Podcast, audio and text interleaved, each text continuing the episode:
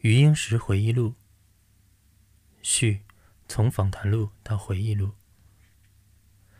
这部回忆录并不是我自己最先发愿撰写的，它的起源有一段曲折的历程，必须先交代出来。二零零七年深秋，广州李怀宇先生出访美国，即到普林斯顿来访问我，这是我们事先在电话中约定的。他告诉我，他早已读过我的文字。一直希望有机会和我做较长时间的谈话。那时他还是报刊记者，以访问学术和文化界的前辈著称于世。他的多种访谈论集已广为流传。见面之后，他立即向我提出一个请求，希望我能多给他几天的时间，使他可以对我进行比较详尽的访问。他的理由是很充分的：一方面，我不去中国大陆从事教学或研究工作。他没有见到我的机会。另一方面，他这趟访美是一次极为难得的机遇，重游则渺不可期。他的敬业精神和恳切的态度深深感动了我，于是我一诺无辞答应了下来。怀玉访问我不止一次，第一次我们好像谈了三四天，每天他来我家盘圆大约四五小时，把我们之间的问答和讨论都一一录音保存了起来，以备回国后整理。接着，他和其他华裔学人有约，便离开普林斯顿去访问他们。由于访问的对象都是我认识的朋友，他在访问中自然而然地和他们谈论到我，因而收集到更多的关于我的资料。所以，访问告一段落之后，他又重来普林斯顿，要我对他新获的资料加以印证。我已记不清楚他先后来过普林斯顿多少次，但他在访问历程中所表现的严肃和认真，大致如此。其次，我要谈谈我们对话的范围和主要内涵。最初，我假定怀宇大概关注的是我对大陆现状和未来可能发展的看法，不料他一开始便从我的童年问起，然后顺着时序一路追寻到眼前。但是访谈并不是一问一答那样简单和直接，遇到人物和事件，他觉得必须进一步澄清的，怀宇便停下来，从各种角度提出问题，逼着我从记忆深处穷源径流。重构往事，然后再展开讨论，直到我们都感到满意为止。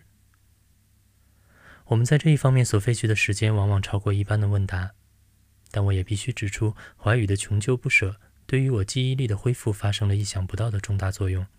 许多久已忘怀的事，竟都在这种穷究过程中复活了。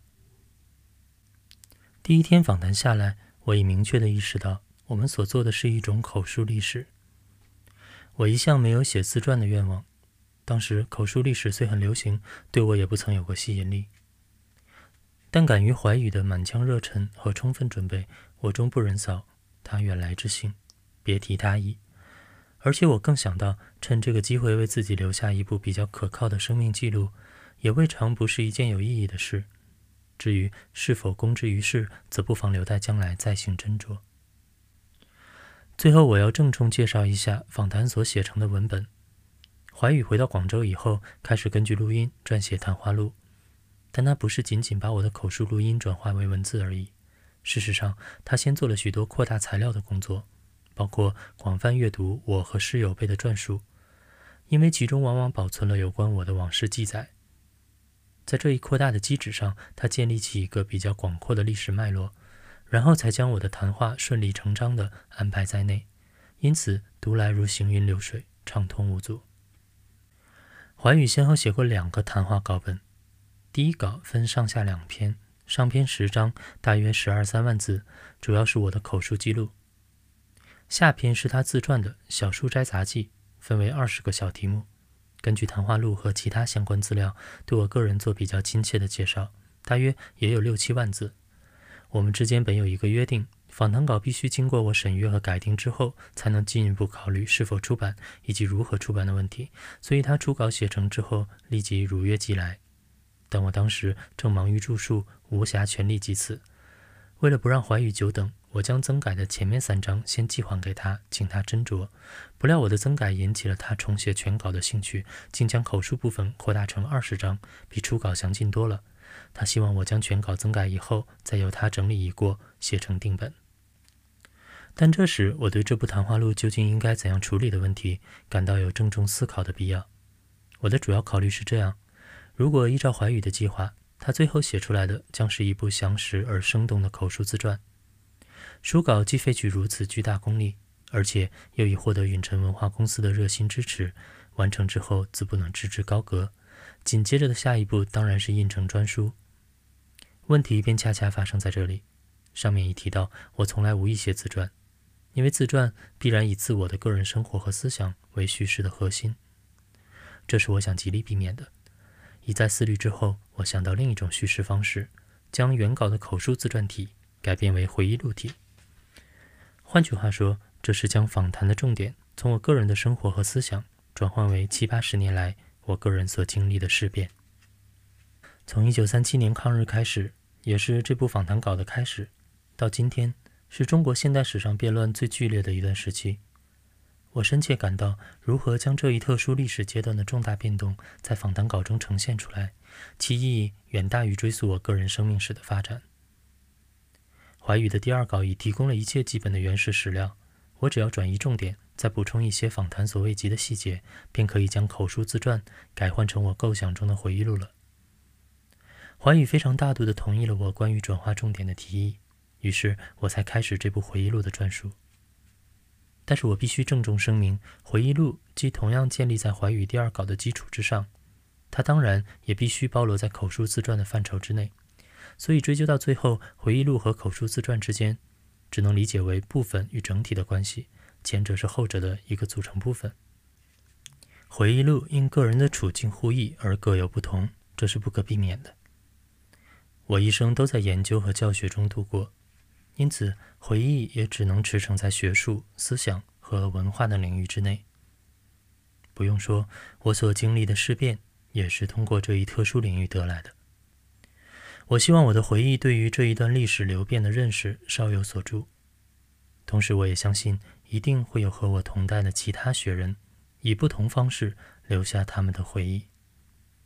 这样的回忆越多越好，可以互证所同，互教所异。让我举一个有趣的例子：蒯因和怀特同是哈佛大学哲学系教授，不但共事二十多年，而且思路一致。两人晚年各写了一部自传，前者是我的一生，后者是一个哲学家的故事。这两部书同中有异，异中有同，合起来读，我感到美国当时哲学界和一般学术界的动态已充分地展现了出来。我曾和他们生活在同一时代，甚至处于大致相同的学术世界之中，平时又很注意他们的思想趋向，所以我敢说，我的读后感是比较亲切而深入的。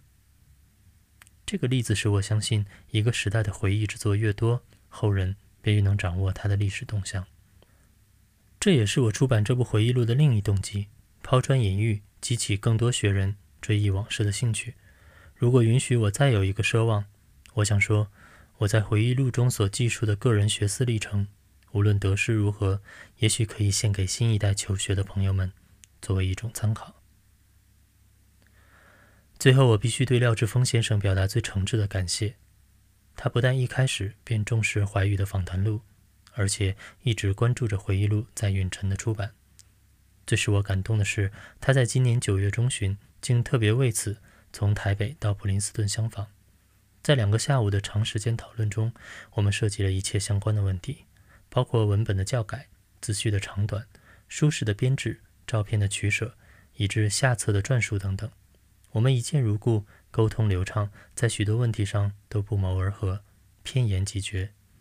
这是我近年来和朋友聚会最感愉快的两天。二零一八年九月二十六日，余英时。